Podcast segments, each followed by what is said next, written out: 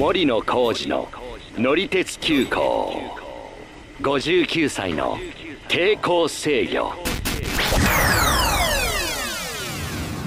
こんにちはヒラリーです。こんにちは森野浩二です。え前回は特急電車第二の活躍って話をしたんですけども、はい。今回は昔特急急行が走ってたけど今はないよっていう区間の話をしようかなと思ってます。はいお願いします。では参りましょう。乗り鉄急行出発進行。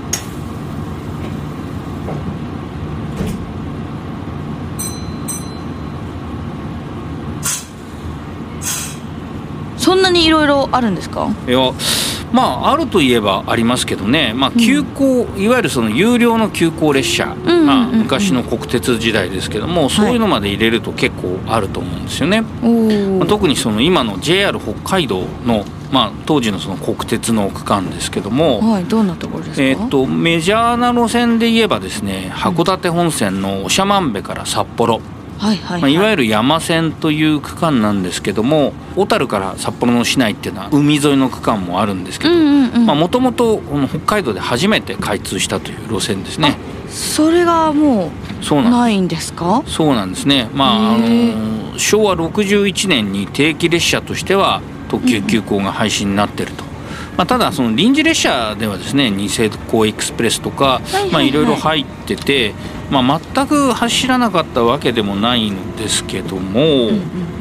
まあ、実はその定期列車として廃止される2年ぐらい前に急行ニセコっていうの乗ってます。でうん昔あの SL がね引っ張るあの客車の急行ということで、はい、えー、僕が小学生ぐらいの頃かな。結構そのいろいろ写真を撮りに行く人が多くてっていうの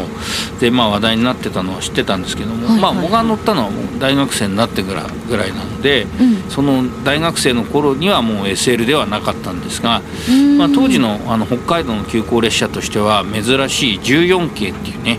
北海道の、まあ、今から40年ぐらい前だと冷房がついている車両が特急列車以外なかったんですけど、まあ、急行なのに冷房がついてるということでレアだぞっていう感じだったんですよね。でも北海道はまあ確かに涼しいっていうのもあるんですけど、うん。冷房なくて全然行けたんですか？まあ、昔はねそれが当たり前だと思ってましたからね、うんなんかついでに言うとなんか札幌市内でタクシーに乗っても車にクーラーついてないのがありましたからね。車にクーラーついてないことってあるの？そう、まあ、今はね北海道でもねそういうことはないですけども、うんうんうんうん。でその北海道だとね結構その昔急行列車が走ってたぐらいの、うん。まあまあお客さんが乗ってたような、あ当時はねはい。そう思ってた区間も、まあ、そもそも今もう路線自体が廃止になっちゃってるっていうところも結構あるんですよ。はい。でこまあ。の路線が廃止になったら、うん。もう線路自体なくなっちゃうんですか、まあそうですねでそうまあそうですね。そういう意味で言うと北の方から言うと天北線とか、えー思い出すと羽幌線とか、から南の方行って胆振線とか世田名線なんていうのが急行列車が確かあったはずなんですけども、特にあの胆振線の急行胆振っていうのがあって、はい。札幌発札幌行きの循環する急行だったんですよ。ちょっと山手線みたいなそう感じで。そうそうそう。まあちょっとだいぶ広いけどね あのささっき言ったその函館本線のくっちゃんっていう駅まで行って、はい。まあ、そこから山に入ってってで胆振線っていうのはまあ山の中抜けていく感じなんです、山というかまあ内陸部を抜けていく感じなんですけど、うん。で今度はあの太平洋側の伊達門別っていうところ行ってうん。室蘭本線から千歳線で札幌に戻ると。そういう列車だどれくらい時間かかってたんですかねどのぐらいだろうな多分その3時間や4時間ではいかなかっただろうと思うんですけどてかなり広いですからね、うんちょっと後で調べておきます。後で調べてツイッターとかにでも載せときます、はいはい。まあそんなようなあの休校もあったりしたんですけどあとまあ東北の方も多いかな。その今あの路線自体は残ってるんですけど東北の方は、まあ今は急行列車がない。まあ普通列車だけっていう路線がね結構あります。まあ私がよく乗ってたのは米坂線っていうねあの米沢から新潟県の坂町っていうところまで行っている路線、はい。それから陸空西線陸東線から北上線なんかも昔は特急があったのに今はないですね、うん。仙山線っていうあの仙台から山形の路線も、まあ、これも昔は急行列車が走ってましたけど今はまあ普通列車ですね、えー、あと磐越西線磐越東線。あ西線はまあ一応会津若松から新津の間。あでも今もう特急列車はないので、まあ、全区間あの快速が普通ですね。乗ってたんですね、うん、いろいろ。そう。もういろいろあります。たくさん。だからあの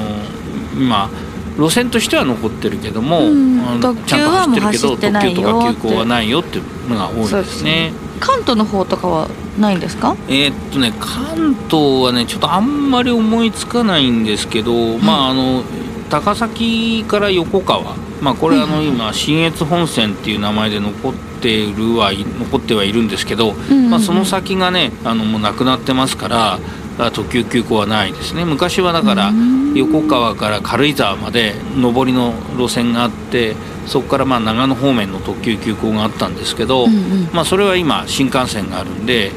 ー、ないですね。特急列車急行列車は。確かにいらないですね、うん、それからあとはまあ新潟県のあの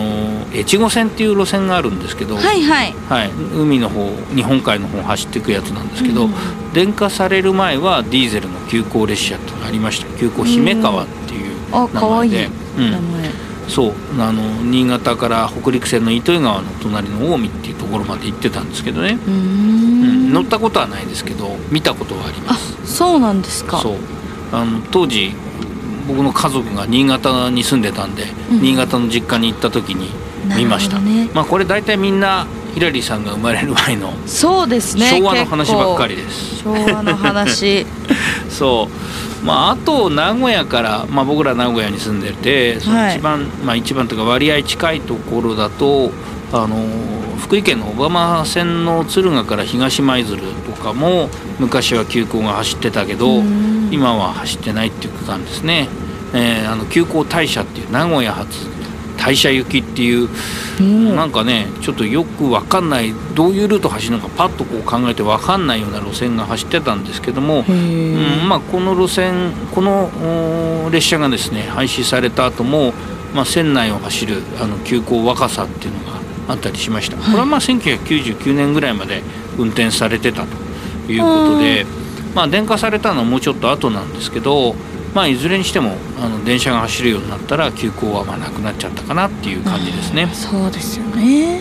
電化っていうのはどういう、うん、まあ、電化って電車ね前にパンタグラフの話をしたと思うんですけど、あの架線から電気を取って走るから、うん、まあ一般的に言えばディーゼルカーよりもスムーズに速く走る感じですね、まあ、スピードは同じ普通列車だったら電車の方がスピードが上がる感じですよね。ああなるほどね。うん。まあそれとちょっとね急行がなくなったことが必ずしも関係するかどうかは分かんないんですけど、うんうん、まあただあの列車の本数もね減ってくると途中で急行が走ってるとあのせっかく列車が来たと思っても乗れない駅とかもあったりするのでまあ、そこもちょっと変わってきてるところかもしれないです。うん。まあ、あのちょっと西の方はですねもう少し調べてから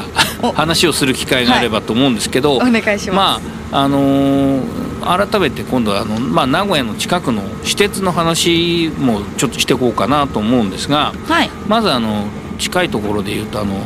近鉄の湯の山温泉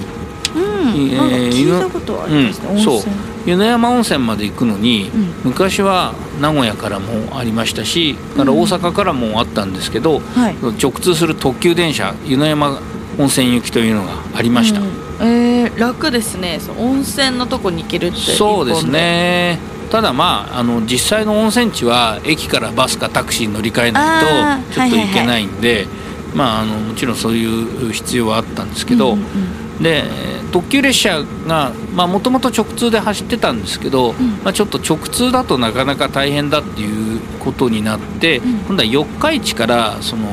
犬山まであの走るという時代もありました。で名古屋から行く特急大阪から来る特急とそれぞれ接続してっていうことだったんですけど、まあ、それもですね2004年の春までで、まあ、それ以降は基本的には定期列車としての特急はないと。でまあたまに夏とかにね臨時であのもう本当特別にって感じなんです、ね、そういう特急がね走ったりすることはあります。まあ、あと、まあ、我々の住んでる名古屋だとあの名鉄名古屋鉄道というのがあってですね、うんうんまあ、これもこの3月の改正でいろいろまあ系統が変わったりはしてるんですけど、まあ、はい。昔の話をするとですね蒲郡線という線に特急が走ってたと。おうへえでえっと吉良吉田から蒲郡の間が、まあ、その蒲郡線っていうあの路線になるんですけども、えっとそれが名古屋の方から直通で特急が走って、まあ、あのその前にはですね犬山の方からも走ってたことがあるということなんですけどす1960年代とか、まあ、70年代ですね。ねうんまあ、あの特急三河湾っていう名前で、うん名古屋とか、まあ、もっと遠くからでもですね直通であの蒲郡まで行ってると。で蒲郡線っていうのはその本当海沿いを走る路線で最近ちょっと僕ねあの、うん。何度か行って気に入っていろいろ巡って歩いたりとかしてて。いいですね、うん、まあそのまたいろいろその沿線の話とかもしたいなとは思ってるんですけどはい。その蒲郡線って結構その海も近いしあと温泉でね西浦とか、蒲郡まで行けば行ったでまた他にも温泉あるんですけど、まあ、そういうことであの観光客も昔は電車で行く方が多くてっていうことで直通の特急があって、まあ、多い時はなんか1時間に2本ぐらい走ってたこともあると。頻度が高め。だったんですよね、まあ、特急三河湾っていうね名前で走ってたっていうのも写真とかで見たことありますけども、うん。ええ。まあ、そういうわけでその昔特急列車が走ってた観光路線だったというので、まあ、だいぶその今もね今もその観光地自体はあるんですけどいろいろ、うん。うんうんですけどまあちょっと車で行く方がね多いとア思うんクセスがやっで。ぱりね。良くなくなっちゃったって感じなんですかね、まあアクセスが良くなくなったっていうかみんな車を運転して。あまあそうですよね。愛知だしね、うん、ということもあるんで、まあ、ちょっとその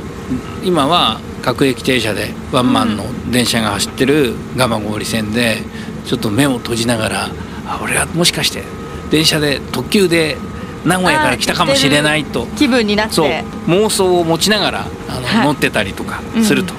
いう、えー今日この頃でございますが。ぜひやってくださいそれは、まあ、実はその蒲郡線にね乗った話とかも、まあ、ツイッターに上げてたりとかしますし、はい。まあ乗り鉄急行のツイッターもやっておりますんであといろいろ喋り足りなかったこととか、うん。もしかすると訂正とかもそこに載せようかなと、えー思ってますんで、まあ、概要欄にもリンクありますんでね、えーぜひちょっとこちらの方も見ていただければなと思います。チェックしてください、えー本日もご乗車ありがとうございました、えー担当の車掌は森野浩二と乗客のヒラリーでした。またのご乗車お待ちしています。森野浩二の乗り鉄急行59歳の抵抗制御ぜひ他のエピソードも聞いてください定期的に配信していますのでフォローもよろしくお願いします。よろしくお願いいたします。